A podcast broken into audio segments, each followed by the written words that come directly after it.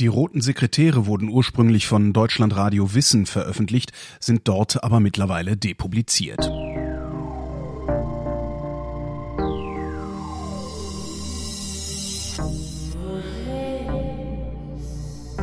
Wer redet, ist nicht tot.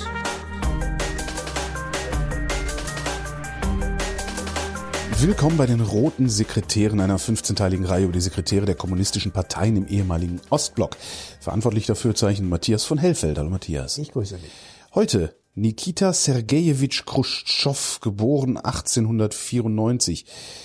1953 bis 64 Parteichef der KPDSU und von 58 bis 64 Vorsitzender des Ministerrats, also Regierungschef der Sowjetunion. Khrushchev ist so der erste Name, an den ich mich erinnere. So als Jugendlicher, da, da war die Kuba-Krise noch relativ nah. Ja. Khrushchev äh, war ja ähm, Kennedys Gegenpart damals. Und das war der Typ, der bei den Vereinten Nationen die Schuhe ausgezogen hat und mit selbigen auf seinem Pult rumgetrommelt hat, weil damals er irgendwie, Roland Koch. weil, weil er auf sich aufmerksam machen wollte und eine, mit einem Redebeitrag nicht einverstanden war. Er war ein, ein ziemlicher Pflegel, ehrlich gesagt, ähm, der aber so eine Bauernschleuer, Proletariat ja, der aber auch ne? eine Bauernschleuer hatte offenbar und der jedenfalls eine ganze Zeit lang, ähm, naja, die Sache einigermaßen erfolgreich, jedenfalls im Sinne der damaligen Sowjetunion natürlich äh, geregelt hat. Ähm, Khrushchev, und das ist, ähm, macht die Sache an ihm sehr pikant sozusagen. Er war im Grunde genommen Gefolgsmann Stalins, den er dann ja ähm, beerbt. Also Stalin stirbt 53 und dann gibt es Nachfolgekämpfe und ähm, alle möglichen internen Querelen, die also zunächst mal gar nicht so sicher aussehen ließen, wer dann nun sich eigentlich durchsetzen wird. Irgendwann ist es dann ähm, Khrushchev. Ähm, und ähm, Khrushchev ist während des Zweiten Weltkrieges sozusagen ein, ein Auftragsmann von Stalin. Er wird überall hingeschickt, wo es also brenzlig ist und wo er im Auftrag des Stalins etwas machen soll. Zwei Beispiele. Er ist derjenige, der für die Partei den Bau der, der U-Bahn, der Metro in Moskau überwacht, ähm, und zwar mit großem Eifer. Wer je in dieser Metro war, der weiß, wie groß die ist und wie tief sie unter die Erde geht, weil das eigentlich nämlich auch ein Bunker war, um die Bevölkerung zu schützen, weil die war so groß geplant, dass eben die Moskauer Bevölkerung möglichst komplett da hineinpassen würde. Und er war so jeck von diesem Bau, dass es äh, die Geschichten gibt, dass er also da auch nachts geschlafen habe, unterirdisch irgendwo, um also bloß am nächsten Morgen, wenn die Schicht wieder losgeht, da auch pünktlich zu sein. Also das hat er mit großem Eifer gemacht. Dann war er mit sehr, sehr großem Eifer dabei. Ähm, wir hatten in der vorherigen Episode den Hitler-Stalin-Pakt im August 39 ähm, erwähnt. Und als Folge dieser, ähm, dieses Paktes der Diktatoren besetzte die Sowjetunion Ostpolen, ähm, nachdem die Deutschen Westpolen besetzt hatten und sie trafen sich dann an der Linie an Brest-Litovsk ähm, etwa und ähm, haben dann also die sich Shake Hands gemacht und dieses Land aufgeteilt. Polen gab es da so gar nicht mehr und den östlichen Teil, also den, der jetzt zur Sowjetunion gehörte, den verwaltete Khrushchev und der war sozusagen im Auftrage Stalins dann dahin geschickt worden und hat das Land tatsächlich mit brutaler Härte auch dann ähm, kommunistisch um, umstrukturiert und den Polen gezeigt, wie das in Zukunft zu gehen hat. Also er hat sich da einen extrem schlechten Namen gemacht und ähm, war entsprechend ähm, natürlich auch bei denen unbeliebt. Er hat dann im Krieg als Major später, er, er stieg also dann auch in der, in der Militärhierarchie auf und war eben einer der Gefolgsleute Stalins. Mhm. Und ähm, er wird dann irgendwann sein Nachfolger als KPDSU-Generalsekretär und ähm, er kriegt von seinen Leuten mitgeteilt, in der Zeit seines Vorgängers sind wirklich äh, schlimme Sachen passiert. Wir haben das eben bei der Biografie von Stalin schon erwähnt, also Mord und Totschlag in millionenfacher Größenordnung. Und äh, Khrushchev konnte das alles überhaupt nicht glauben, weil er meinte ja Stalin zu kennen ähm, und hat dann irgendwann gesagt, gut, dann setzen wir jetzt eine Parteikommission ein. Und diese Parteikommission soll dann eben rausfinden, was da tatsächlich dran ist. Und die soll auch ehrlich sein. Und das werden wir dann auch der Partei mitteilen und der Welt und dem Volk und überhaupt. Und äh, diese Parteikommission setzte dann, fing also an zu arbeiten und das dauerte ein paar Monate. Und ähm, es kam dann der berühmte 20. Parteitag der KPDSU im Februar 1956. Und das war der ganz, ganz große Auftritt von äh, Nikita Khrushchev. 25. Februar 1956.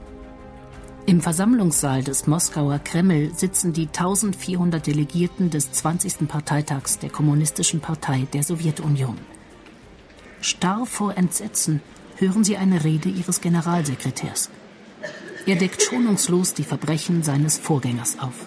Genossen, Stalins negative Eigenschaften entwickelten sich während der letzten Jahre zu einem schweren Missbrauch der Macht. Stalin führte den Begriff Volksfeind ein.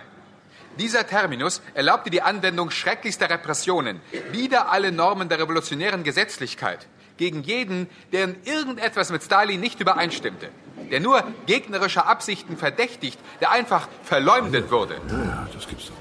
Eine mehrjährige Untersuchung hatte schwerste Verbrechen ans Tageslicht befördert, die auf Befehl Stalins begangen worden waren. Für viele Delegierte ist aus dem Traum einer erfolgreichen Sowjetmacht unter der genialen Regie Stalins der Albtraum eines menschenverachtenden Experiments geworden. Wenn Stalin sagte, der oder jener sei festzunehmen, so musste man glauben, dass dies ein Volksfeind war. Und die Staatssicherheitsorgane ließen nichts unversucht, um die Schlüssigkeit der von ihr fabrizierten Materialien zu beweisen. Und welche Beweise wurden vorgelegt? Das Geständnis der Verhafteten. Aber wie kann man einen Menschen dazu bringen, sich zu einem Verbrechen zu bekennen, das er nie begangen hat? Nur auf eine Art. Durch Anwendung von physischen Methoden der Beeinflussung. Durch Folter. Beraubung des Bewusstseins, des Verstandes und der menschlichen Würde. Vier Stunden listet Khrushchev die Verbrechen Stalins auf. Als er geendet hat, bekommt er einen Zettel gereicht.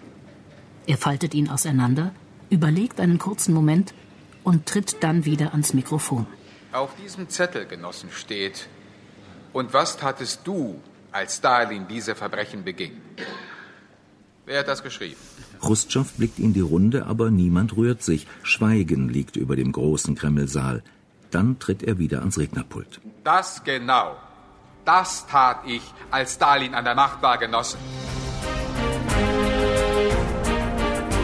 Khrushchevs Karriere beginnt in den 30er Jahren. Als Moskauer Parteisekretär beaufsichtigt er den Bau der U-Bahn. Ein Job, der den Maschinenschlosser ausfüllt. Um jedes Detail kümmert er sich. Manchmal schläft er sogar in einem der gerade ausgehobenen U-Bahn-Schächte. Wie zur gleichen Zeit in Deutschland zwischen dem jungen Architekten Albert Speer und Adolf Hitler entwickelt sich zwischen dem jungen Parteisekretär Nikita Khrushchev und Stalin ein Abhängigkeitsverhältnis. Die beiden Diktatoren geben sich im Privaten charmant und umgänglich. Speer und Khrushchev unterschätzen die kriminelle Energie und den Enthusiasmus, mit denen Hitler wie Stalin ihre verbrecherischen Interessen durchsetzen werden. Sein Verhältnis zu Stalin muss im Mai 1942 eine erste Bewährungsprobe bestehen. Die Rote Armee ist bei Scharkow in einen deutschen Kessel geraten. Sollte die von Stalin befohlene Offensive fortgesetzt werden, gibt es kein Entkommen mehr. Khrushchev ist Generalleutnant und höchster Politoffizier. Er hat den Rückzug angeordnet. Gegen den Willen Stalins. Hier, Khrushchev, geben Sie mir den Genossen Stalin. Der Genosse Stalin ist zu Bett gegangen. Er hat Ihren Befehl zum Abbruch der Offensive aufgehoben. Wie kann das sein?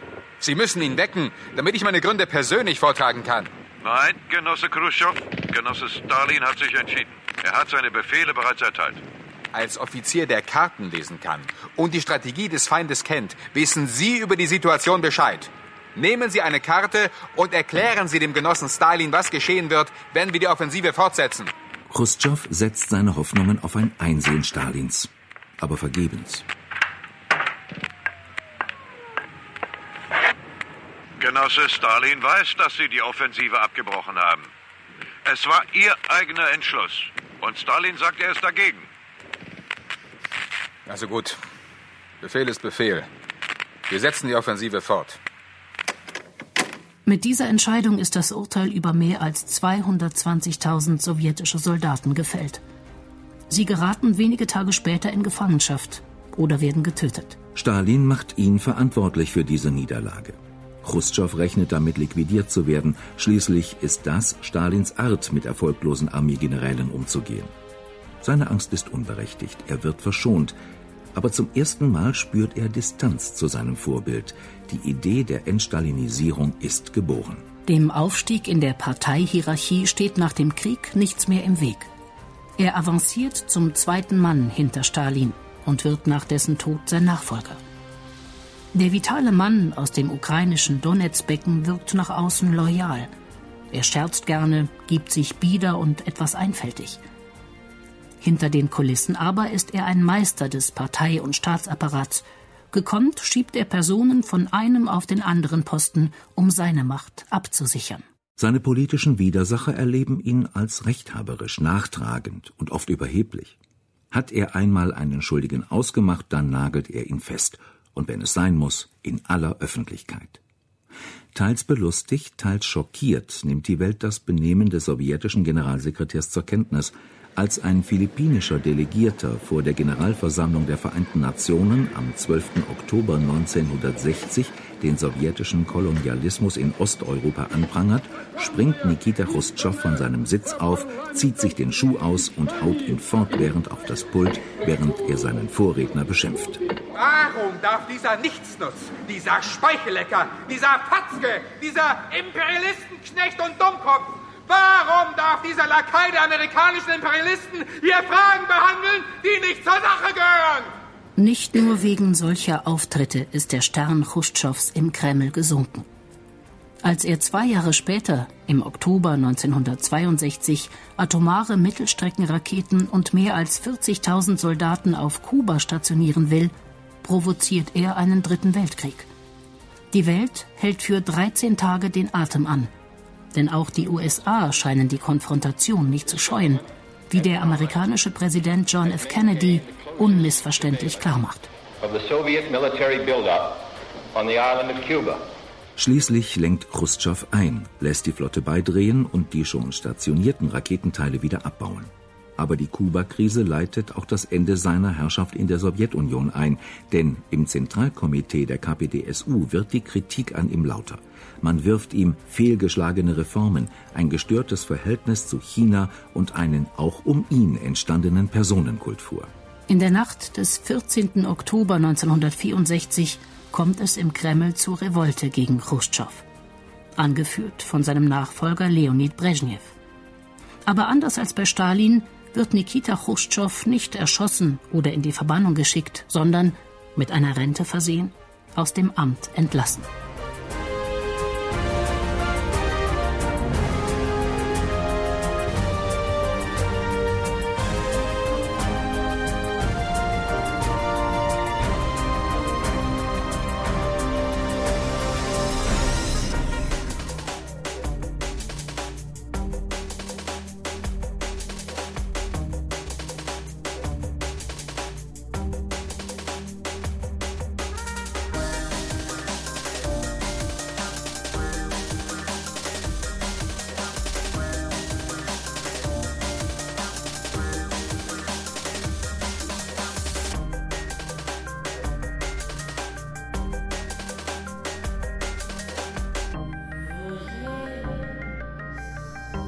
Wer redet, ist nicht tot.